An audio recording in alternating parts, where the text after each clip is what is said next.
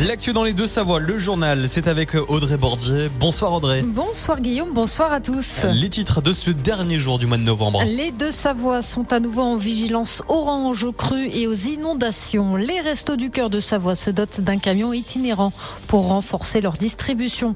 Et puis on suivra le relais des biathlètes français en Coupe du Monde. Mais nous commençons par la COP 28 qui s'est ouverte aujourd'hui à Dubaï. La 28e conférence des Nations Unies pour le climat se tiendra jusqu'au 12 décembre aux Émirats arabes unis. Et pour cette première journée, les représentants de 200 pays ont voté pour la mise en œuvre d'un fonds destiné à financer les pertes et dommages climatiques des pays vulnérables. Mais les pays développés ont refusé que ces contributions soient obligatoires plutôt que volontaires. Une nouvelle alerte météo a commencé pour les Météo France vient de placer la Haute-Savoie et la Savoie en alerte orange à cause du risque de crue et d'inondation. Cependant, la situation n'est pas comparable à celle d'il y a deux semaines. Vigicru ne relève pas d'alerte spéciale pour larves. En Savoie, la rivière Isère est en jaune. Ces alertes devraient être levées demain dans l'après-midi.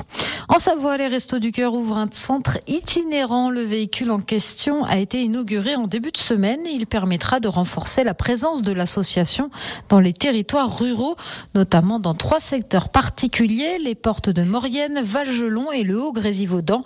Le véhicule est équipé d'une chambre froide et d'une chambre chaude pour venir à la rencontre d'une quarantaine de familles dans le besoin. Les fans de glisse sont aux anges. La France n'a jamais été aussi proche d'organiser les Jeux d'hiver de 2030. Et oui, hier, le CIO, le Comité international olympique, a définitivement écarté les candidatures de la Suisse et la Suède, les deux concurrents à la France pour accueillir la compétition.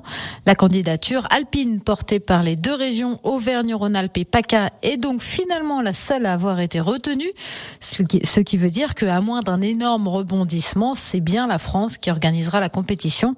Une nouvelle qui réjouit beaucoup d'athlètes, même ceux qui ne pensent pas y être, à l'instar du biathlète morzinois Antonin Guigona. C'est sûr que parler de Jeux Olympiques d'hiver en France en 2030, ça fait quelque chose. Après, euh, voilà, quand on parle de 2030, pour moi, j'aurai 38 ans. On parle aussi de championnat du monde de biathlon euh, en 2029. Je pense que moi, ma carrière sera finie, mais j'espère que j'aurai des belles opportunités pour euh, rester dans ce milieu-là et puis pouvoir, voilà, graviter autour de, de ce genre d'événements pour continuer à vivre de, de mon sport et, et, de ma passion sur cette période-là. En tout cas, je pense que pour les jeunes, du jour au lendemain, une candidature comme ça qui peut être validée, ça va changer le degré de motivation et ça va être quelque chose d'exceptionnel. Mais cette organisation des Jeux olympiques et paralympiques par la France en 2030 est également très critiquée.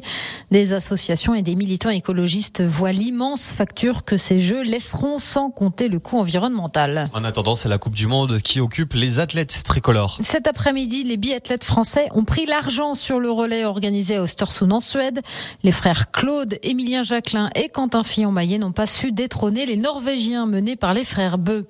En ski alpin, le dernier entraînement de la descente du week-end a été annulé à Beaver Creek aux États-Unis.